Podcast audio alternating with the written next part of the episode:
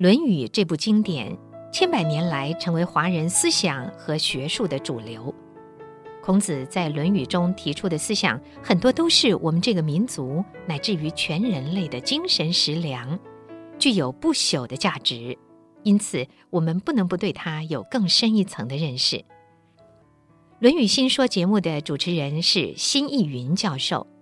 辛教授任教于国立台北艺术大学，讲授老子选读、庄子选读、中国哲学史、美学史等课程。新教授师承国学大师钱穆先生的治学见地，教人从性情出发。他说：“知识若不能够帮助人们更好地面对生存，那么知识就是无用的。一个知识的传授者，若不能够以生命的热情打动学习者，引起共鸣共振，那么知识是无法深入人心的。”欢迎听众朋友与我们一起聆听辛义云老师主讲的《论语新说》。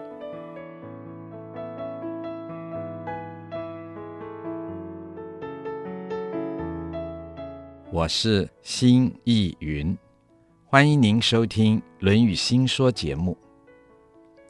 前些时候，我看到了一篇新闻专刊，谈二十一世纪的今天，是人类有史以来从未有过的时代，是一个真正新时代的来临。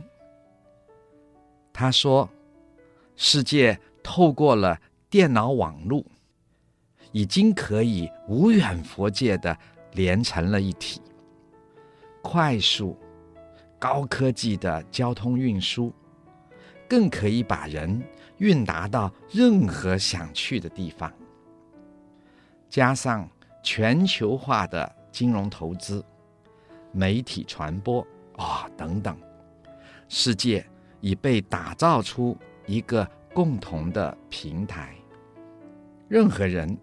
不论他是哪一个民族，都可以在这个平台上尽情的挥洒、创造，然后累积财富、追求成就、成功、富有，已经将成为人类极为普通的事情了。发财也不再是梦想。这真的是人类历史中从来没有达到的一个高峰。从这篇文章，我们确实可以感受到这一个时代的独特性。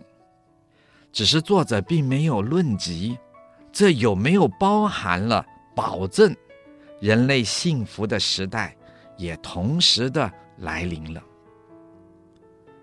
幸福。原本是自古以来人类共同追求并关注的课题。翻开人类的历史，似乎人类的一切文明的演进和创造，都是为了幸福所做的努力。人类是会创造的动物。近代许多学人用这句话作为人的基本界定。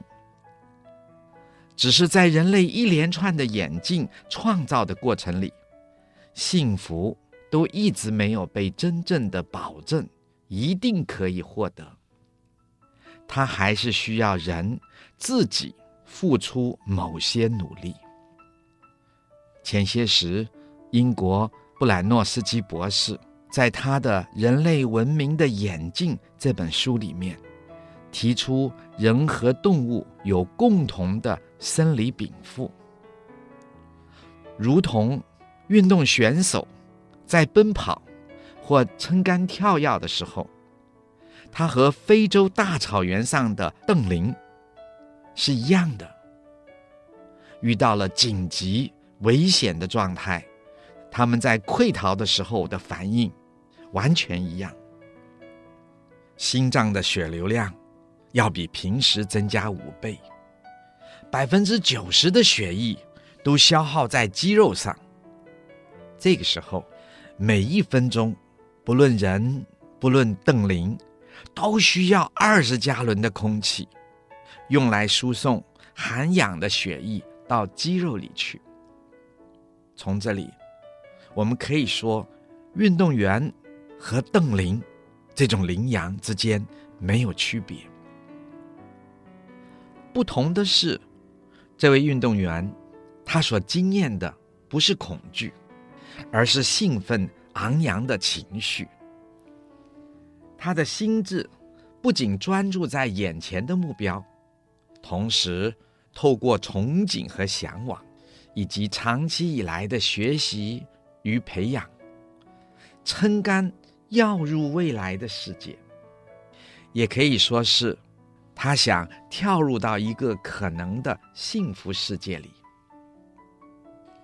布兰诺斯基博士在这里提出了一个人类绵延不绝的生存发展的蓝图，就是人可以从一个生命的端头跨入到另一个生命的端头。